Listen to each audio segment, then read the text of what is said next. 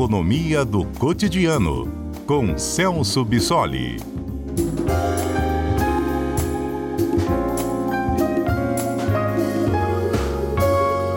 Ouvimos agora há pouco aí as informações sobre debate, sabatina. Certamente um desafio para os eleitos vai ser lidar com a inflação, que continua preocupando não só no Brasil, mas em outras partes do mundo também. E o remédio, por enquanto, continua sendo aquele bem tradicional: eleva-se a taxa de juros. Deixa o crédito mais difícil para tentar conter o consumo e, assim, consequentemente, a inflação. Claro que isso tem uma consequência, ainda mais para um país que tem dívida pública, porque aí a dívida aumenta, os juros crescem também. Mas quem vai explicar melhor, ainda bem, é o nosso doutor em economia e comentarista, professor Celso Bissoli. Mais uma quarta-feira sendo chamada de super quarta, porque Brasil e Estados Unidos podem levar mais uma vez a taxa básica de juros, não é, professor Celso? Boa tarde, Mário. Boa tarde a todos. É isso mesmo. Né? Quando o anúncio da taxa de juros dos Estados Unidos e do Brasil coincidem, como está acontecendo hoje, a gente acaba chamando essa data de super quarta-feira né? É, e só ressaltando que o Fed, o Banco Central americano, já anunciou a sua taxa de juros, né? A, foi agora às três horas da tarde, enquanto o Copom aqui no Brasil vai liberar essa informação só às 18 horas, mas o Banco Central americano acabou elevando a taxa de juros deles em 0,75 ponto percentual, né, colocando essa taxa de juros na faixa de 3 a 3,25% ao ano. Então agora cabe a gente aguardar para ver qual vai ser a decisão do Banco Central às 18 horas, que, né, pelas apostas, pela avaliação de boa parte dos analistas econômicos, é de que o Banco Central vai manter a taxa de juros em 13,75% ao ano, que é o patamar que nós temos hoje. Hum, agora, uma elevação de 0,75 para o Banco Central americano, para a taxa básica dos Estados Unidos, é alta, né, professor? Sim, é, é bastante coisa, ainda mais considerando o histórico americano de inflação baixa e taxa de juros baixas também.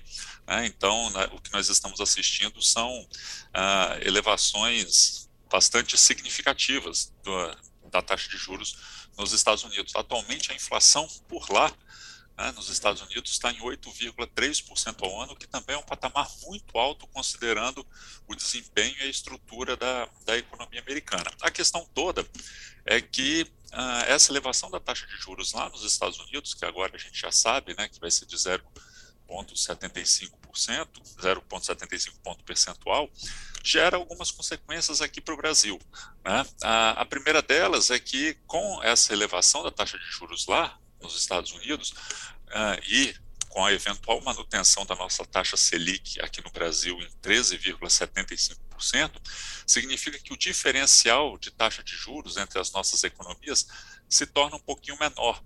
Né? Então, isso faz com que ah, os ativos brasileiros, as aplicações financeiras aqui no Brasil, se tornem um pouco menos atraentes para os investidores estrangeiros.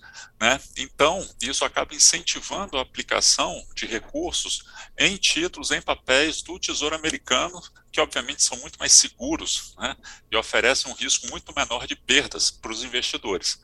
Isso acaba pressionando um pouco a nossa moeda, o real, porque esses recursos que vão sair da nossa economia e vão migrar para essas aplicações financeiras nos Estados Unidos, obviamente significam que nós estamos, esses investidores estão abrindo mão das suas aplicações em reais e precisam comprar dólares para fazer essas aplicações nos Estados Unidos. Isso significa que aumenta a disponibilidade de real e diminui a disponibilidade de dólar no mercado, fazendo com que o dólar se valorize e o nosso real fique um pouquinho desvalorizado. E claro, com o dólar valendo um pouco mais, né, o risco que nós corremos aqui é um encarecimento dos nossos produtos importados, o um encarecimento de algumas commodities e itens de alta tecnologia que nós importamos.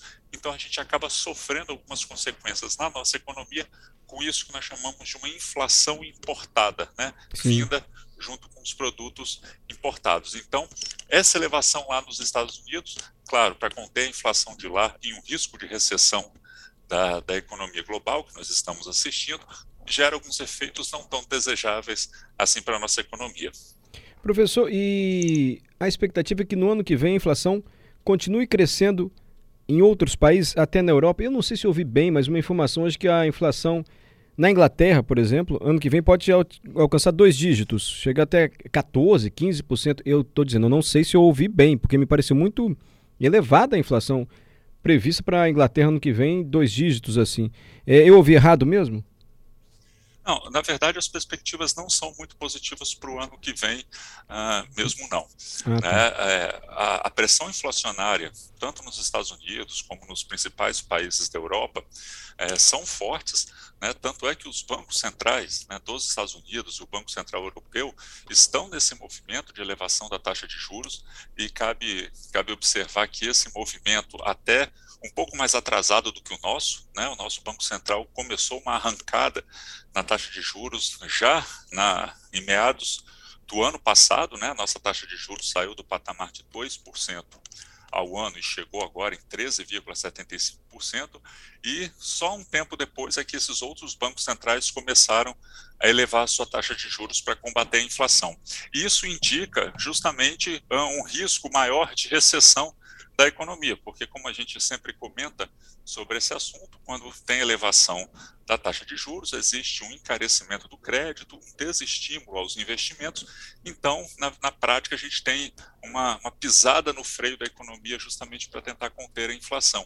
E é esse o cenário que se desenha tanto para os Estados Unidos quanto quanto, quanto para a Europa, né? Então tem-se essa perspectiva de uma, de uma recessão econômica e, claro, com os atuais anúncios, né, inclusive é, bem recente do Vladimir Putin fazendo algumas ameaças de uso de armas nucleares na guerra da Ucrânia, acaba colocando um pouco de combustível nessa fogueira, porque aumenta a incerteza de como, como vai ser o andamento desse conflito e o prolongamento das consequências econômicas dessa guerra.